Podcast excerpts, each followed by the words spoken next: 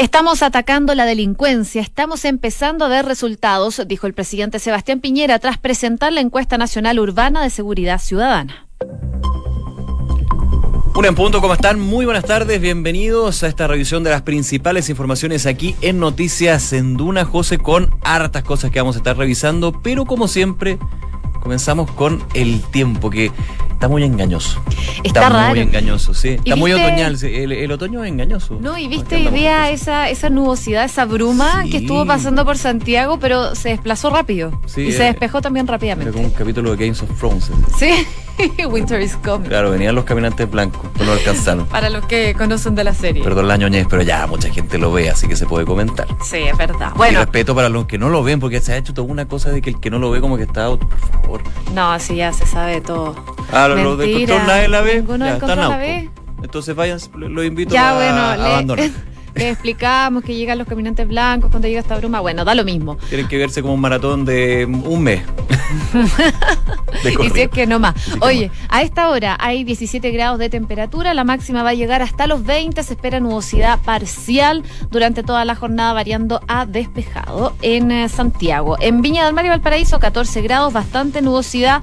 En Concepción 12 grados de temperatura, eh, algo de nubosidad también, pero va a ir variando a despejado. Y en Puerto Montt 10 grados acompañado de nubosidad parcial. Oye, la OST del Ministerio de Transporte en su cuenta de Twitter nos cuenta que eh, hay un auto con fallas mecánicas en Andrés Bello al oriente, en la altura de Nueva Tajamar. Atentos ahí entonces, ocupar la tercera pista, esto en la comuna de Providencia. También en la misma comuna, un semáforo apagado en Holanda con Carlos Antunes y eh, congestionado Costanera Andrés Bello al oriente, en el tramo Puente Pedro de Valdivia, Nueva Tobalaba, por un auto detenido justamente el efecto que estamos viendo que se da por este auto en Pana. Semáforo apagado en Tobalaba con el Vergel y... eh, mm, ah, mira, esto es interesante, ¿ah? porque había una nota eh, que hace un par de horas decía, Ministro de Transporte y Ambiente que evalúen exigir licencia de conducir a ciclistas. En la OST dice, atención, Ministerio de Transporte aclara que no está en planes exigir licencia de conducir a ciclistas, que en algún minuto apareció como fake news. También lo está destacando la OST. Yo sé que no tiene nada que ver con el tránsito mismo, pero es algo que se está generando con la duda si efectivamente los ciclistas van a tener que usar licencia de conducir. Buena noticia entonces. Sí, ahí la OST también va más allá de lo Sí. que es el taco y los accidentes y, y los autos. Una con tres minutos, eh, revisamos las principales noticias en los titulares. Hoy se dieron a conocer los nuevos resultados de la encuesta nacional urbana de seguridad ciudadana 2018 y la victimización en los hogares disminuyó por primera vez desde 2014 en 2,6 puntos. Esto se traduce, según el estudio, en que durante el año pasado casi 130.000 hogares dejaron de ser víctimas de la delincuencia con respecto al 2017. Jorge Abbott dejó sin efecto el eh, convenio de colaboración mutua firmado entre el Ministerio Público y la Iglesia. Según eh, la Fiscalía Nacional, tras recibir y escuchar a las diversas agrupaciones de víctimas, Abbott decidió dejar sin efecto el convenio de colaboración que fue firmado el pasado 30 de abril con la conferencia episcopal. La ministra en visita a cargo de las investigaciones contra el ejército, Romy Rutherford, acusó a cuatro ex oficiales, entre ellas el ex tesorero de la institución castrense, como autores de los delitos de fraude al fisco y falsedad en materia de administración militar. Lo anterior en el marco de la lista Tecnodata 2, la cual tiene que ver con el uso de dineros destinados a insumos computacionales que nunca fueron adquiridos por el ejército. Un estudio realizado por la Cámara Chilena de la Construcción dice que solo una comuna de la de región se cuela en el top 7 a nivel nacional. El índice de calidad de vida urbana dice que Vitacura, Las Condes, La Reina, Loba, Nechea, Providencia, Ñuñoa y Concón tienen el mayor rango de calidad de vida. Y noticias internacionales, la Fiscalía peruana acusó al expresidente Ollanta Humala y a su esposa, Nadine Heredia, de lavado de activos en el marco del caso Odebrecht. El representante del Ministerio Público, Germán Juárez, acudió a la Sala Penal Nacional en Lima para presentar la acusación contra la pareja con un expediente de 1.500 folios. El vicepresidente de Estados Unidos, Mike Pence, va a ofrecer nuevos incentivos a los militares de Venezuela para que le den la espalda al presidente Nicolás Maduro en respuesta a un alzamiento que fracasó la semana pasada, según informó Reuters. Este martes, el vicepresidente de Estados Unidos tiene programado un discurso en el Departamento de Estado donde se hablará acerca de la situación del país latinoamericano. La autoridad además presentará un paquete de ayuda económica para los venezolanos refugiados en territorio estadounidense. El gobierno británico confirmó que va a participar en las elecciones europeas ante el aplazamiento del Brexit. El ejecutivo de Theresa May constató que no queda tiempo suficiente para que el Parlamento ratifique el acuerdo de salida de la Unión Europea antes de los comicios de la Eurocámara, por lo que llamó a las urnas para el 23 de mayo. Y a partir de las 15 horas el Barcelona va a visitar al Liverpool con la misión de sellar su paso a la final de la Champions League. Se espera que el chileno Arturo Vidal sea el protagonista de este compromiso. Una de la tarde con cinco minutos. Vamos entonces a revisar las principales noticias de este día martes y, por supuesto, la situación de la Fiscalía Regional de Rancagua, especialmente con el persecutor titular ahí, Emiliano Arias, es parte de las noticias del día de hoy. El fiscal Arias llegó esta mañana a declarar ante el fiscal regional Eugenio Campos en la arista penal. Recordemos que el fiscal Alberto Ayala ve la arista administrativa por la denuncia que hizo el eh, fiscal de alta complejidad de O'Higgins Sergio Moya contra el fiscal Arias. Son cuatro irregularidades que acusa el persecutor contra el fiscal regional, eh, cuatro hechos en los que dice que Arias habría actuado fuera de la ley. Esto con respecto a eventual tráfico de influencias en el caso Cabal, obstrucciona la investigación en la causa contra el ministro de la Corte de Apelaciones de la ciudad, Emiliano Elgueta, recordemos que está suspendido, la obstrucción de la investigación en causa del Teatro Municipal de Rancagua, entre otros. El día de hoy entonces llega a Santiago la oficina del fiscal Campos para prestar declaración y al fiscal, pero también entregó escuetas eh, comentarios a los medios que estaban, por supuesto, a la espera de lo que es eh, un paso bien relevante con respecto a la investigación que se cierne sobre el fiscal regional de Rancagua. Así es, él a su llegada entonces hoy día en la mañana, eso de las 10, dijo escuetamente a la prensa que estaba muy tranquilo por la situación eh, que estaba viviendo, mencionando también y destacando que el fiscal nacional Jorge Abbott lo suspendió de sus funciones al fiscal regional de O'Higgins como medida preventiva. Esto es medida preventiva mientras que dure esta investigación administrativa que tú mencionabas, Nico, que fue iniciada ya el pasado 22 de abril, pero que ayer el fiscal nacional Jorge Abbott eh, dio a conocer esta suspensión. Arias había sido notificado ayer de esta decisión durante el mediodía a través de una ministra de fe eh, en su oficina, oportunidad donde le entregó una copia de esta resolución.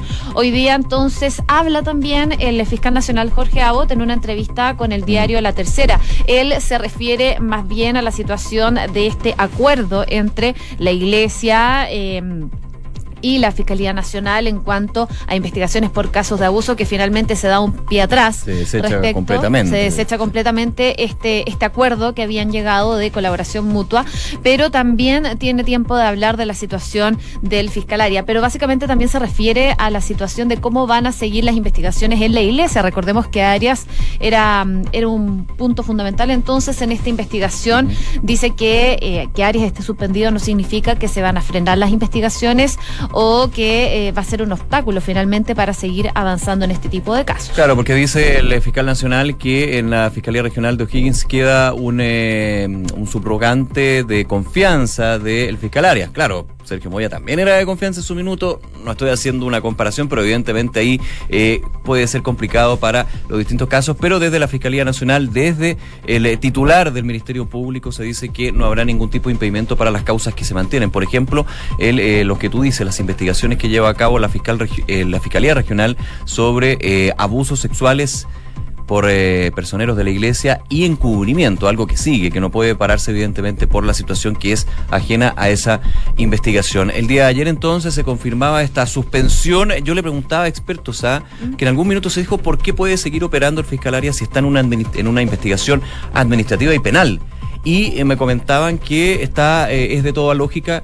que el eh, fiscal, que primero se designan los fiscales que tienen que ver las dos aristas, y en este caso Alberto Ayala, interiorizarse en la investigación, en la denuncia del fiscal Moya, y finalmente definir si efectivamente tiene que solicitar al fiscal nacional la suspensión del fiscal regional de O'Higgins. Así que los tiempos estaban bien, estaban de acuerdo, no podía ser algo automático porque también era algo que no se debía hacer. Así que eh, declaraciones eh, que presta el día de hoy el fiscal Arias al fiscal Campos, evidentemente también tendría que haber una declaración ante el fiscal Ayala, por lo que es la eh, arista administrativa de estas denuncias por irregularidades que, por supuesto, mantienen bien, bien complicado al Ministerio Público, no solamente a la Fiscalía Regional de O'Higgins, sino que al Ministerio Público en su todo. Hay algunos exfiscales, de hecho, que y expertos en derecho, por supuesto, que son los que saben de todos estos temas ya en la forma técnica, que hablan de que el tema de la independencia del Ministerio Público es lo que aquí tiene que estar no en la duda, pero sí en el análisis. Por ejemplo, lo que son las designaciones de fiscales.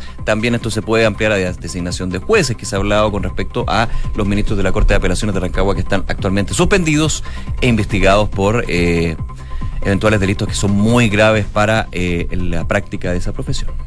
Una con 10 minutos. Escuchas Noticias en Duna con Josefina Stavrakopoulos y Nicolás Vial. Bueno, hoy día conocimos buenas noticias, las dio a conocer también el presidente Sebastián Piñera. Estamos hablando de la encuesta nacional urbana de seguridad ciudadana que mostró una caída principalmente en la victimización durante el año 2018, el año pasado.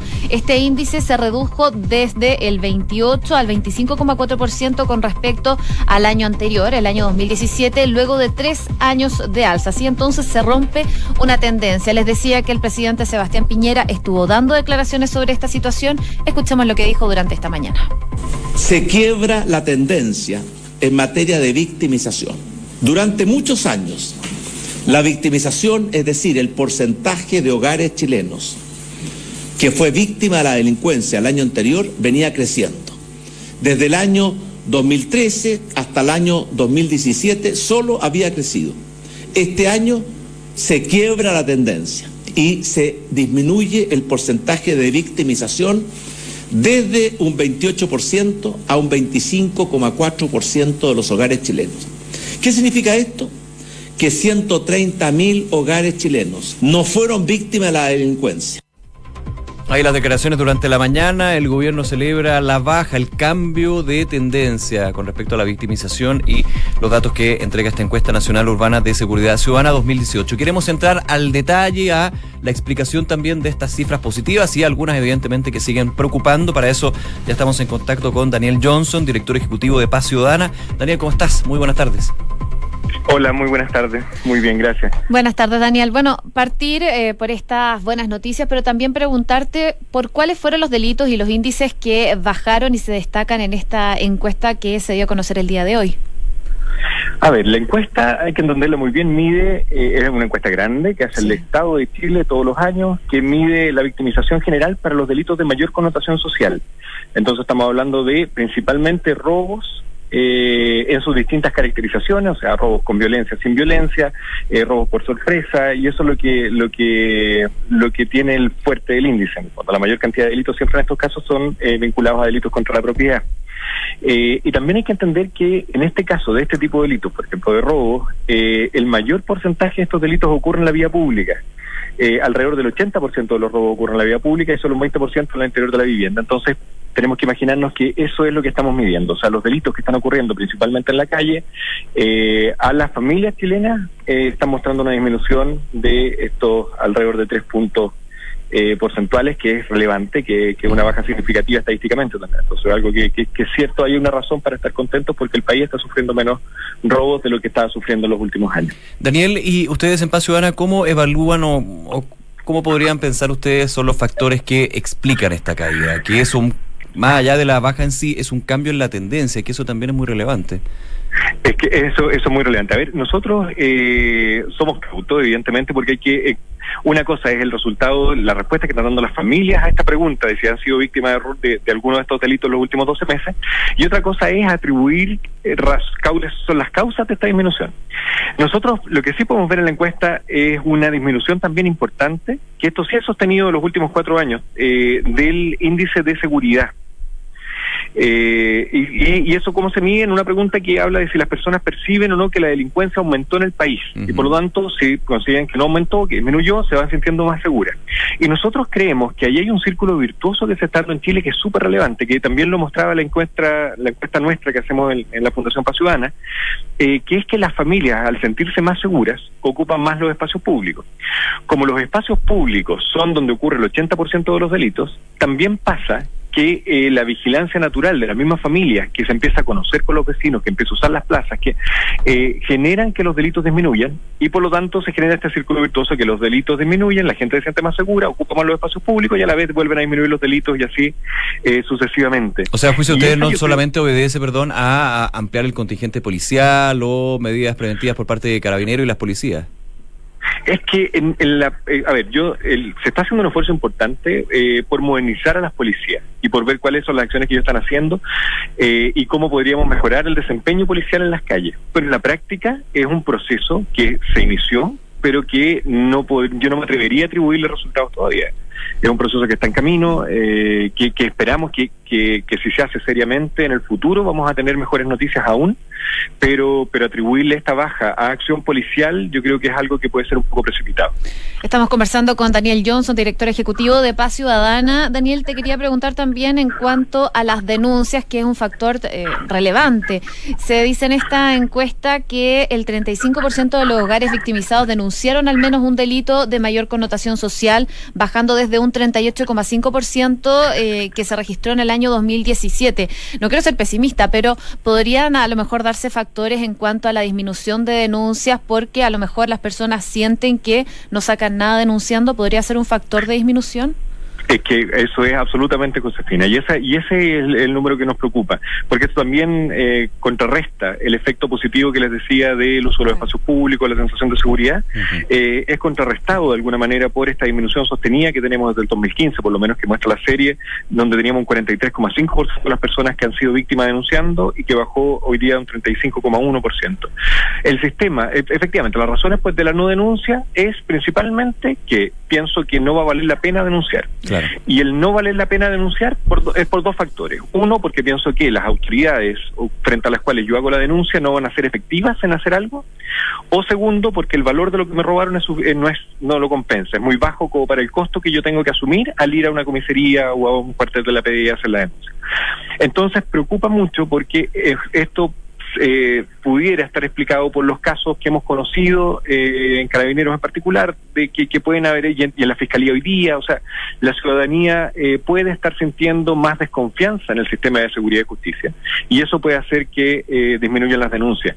El problema es que si disminuyen las denuncias, el sistema queda más ciego y la persecución y la prevención del delito incluso se hace mucho más difícil. Si yo no sé porque no me denuncian, yo no sé cuáles son los delitos que están ocurriendo, dónde están ocurriendo, a qué horas, etcétera, eh, puedo, puedo eh, tiendo a ser mucho más ineficiente en esa en ese control del delito, en tanto preventivo como en la persecución.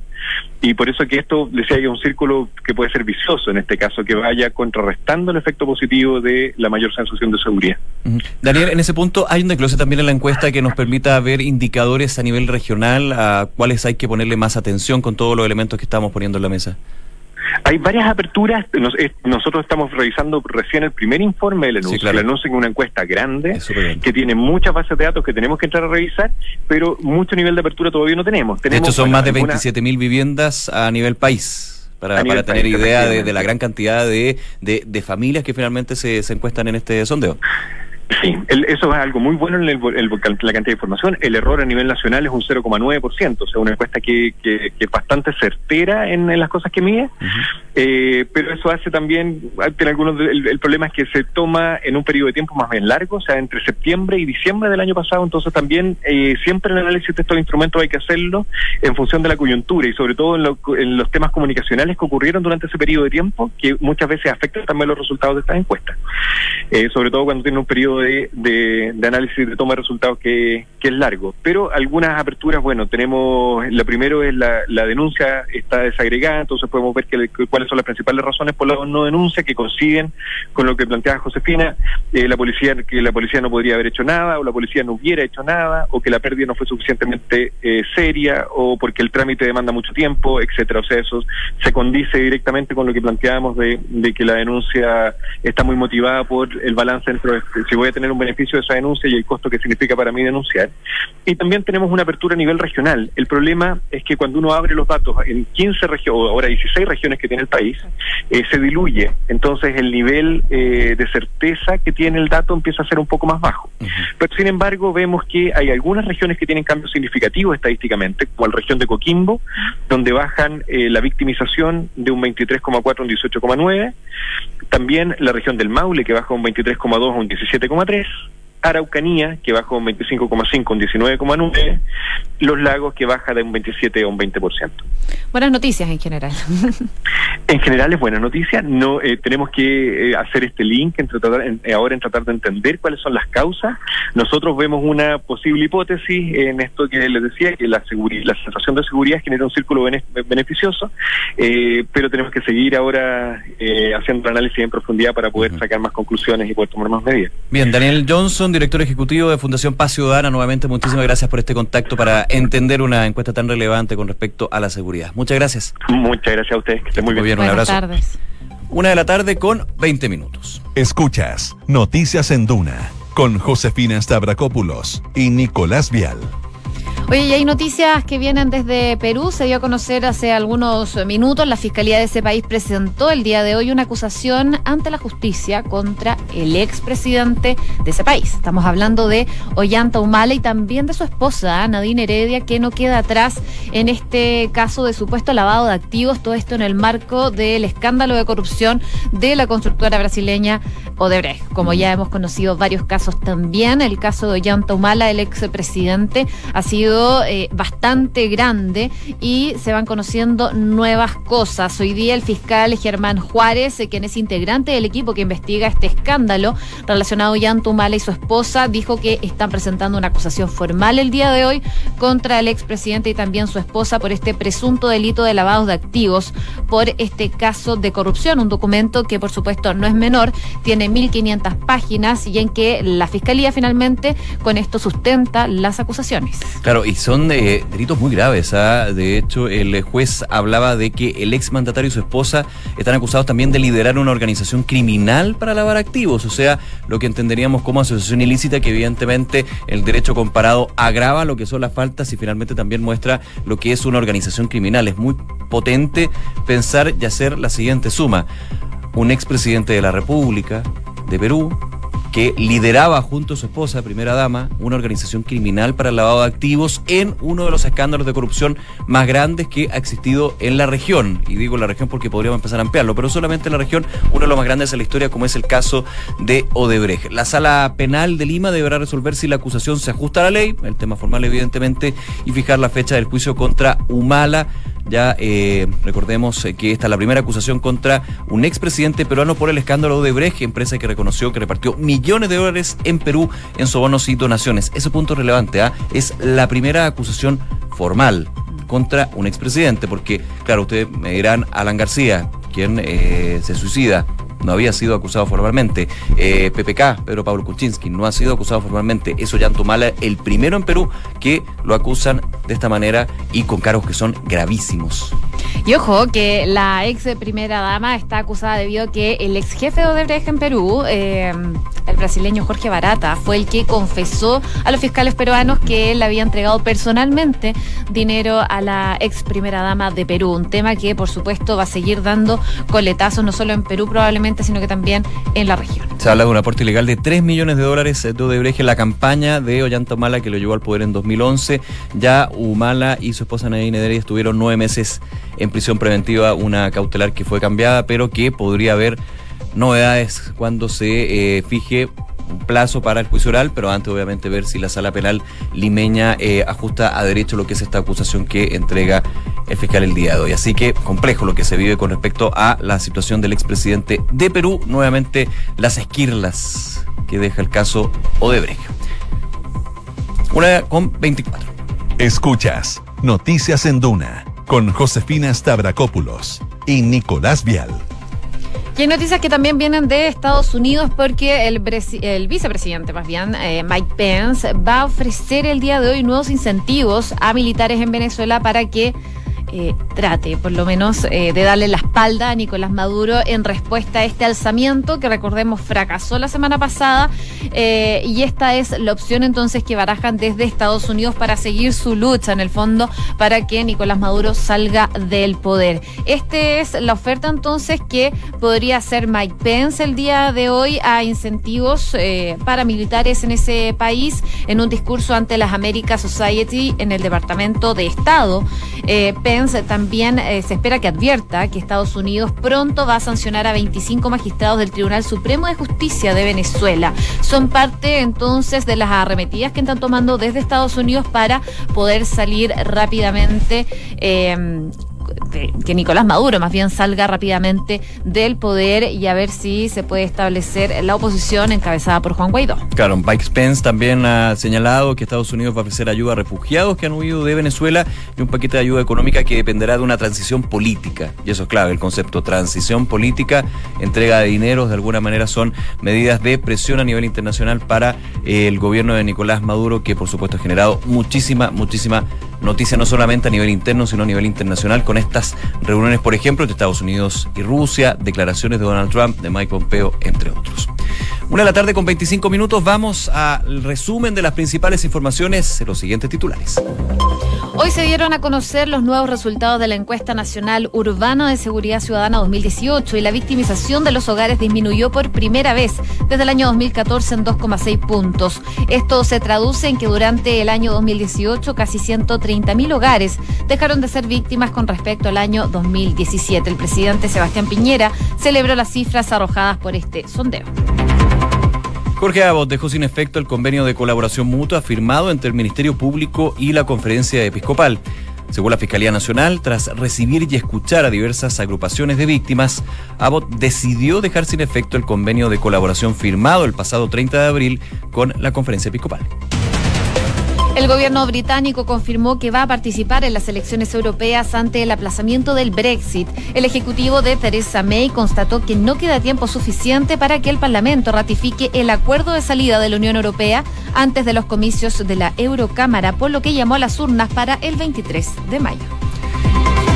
El vicepresidente de Estados Unidos, Mike Pence, ofrecerá nuevos incentivos a los militares de Venezuela para que le dé la espalda al presidente Nicolás Maduro. Esto en respuesta a un alzamiento que fracasó la semana pasada. Este martes, el vicepresidente de Estados Unidos tiene programado un discurso en el Departamento de Estado donde se hablará acerca de la situación en ese país. Y a partir de las 15 horas, el Barcelona va a visitar al Liverpool con la misión de sellar su paso a la final de la Champions League. Se espera que el chileno Arturo Vidal sea el protagonista de este compromiso. Una de la tarde con 27 minutos. En Credicorp Capital te dan acceso a una red exclusiva de oportunidades de inversión que satisface los objetivos de los clientes más exigentes. Son parte del grupo financiero Credicorp con más de un siglo de trayectoria en Latinoamérica y más de 30 años en Chile. Credicorp Capital, excelencia en inversiones. Inmobiliaria Armas, empresa líder en la industria con más de 50 años de trayectoria, te invita a conocer e invertir en sus múltiples y atractivos proyectos inmobiliarios de alta plusvalía. Conoce más en El e-commerce está creciendo a pasos agigantados y Bodega San Francisco lo sabe muy bien, respaldando la gestión logística de las más grandes empresas de Chile. El arriendo de bodegas es tu mejor decisión. Conoce más en www.bsf.cl. Si tu panorama de fin de semana es cortar el pasto, a tu vida le falta onda. Aprovecha con Banco Vice y compra tu auto Honda de 3 a 24 cuotas sin interés, pagando con tus tarjetas de crédito. Conoce los detalles en vice.cl. Banco Vice simple para ti. Una de la tarde con 28 minutos. Como siempre, muchísimas gracias por acompañarnos en Noticias en Duna. Todos nuestros contenidos, como siempre, a su disposición en duna.cl y nuestras distintas plataformas. Y los invitamos a seguir en nuestra sintonía porque en minutos ya viene información privilegiada y luego la tercera PM. Que esté muy bien. Muy buenas tardes.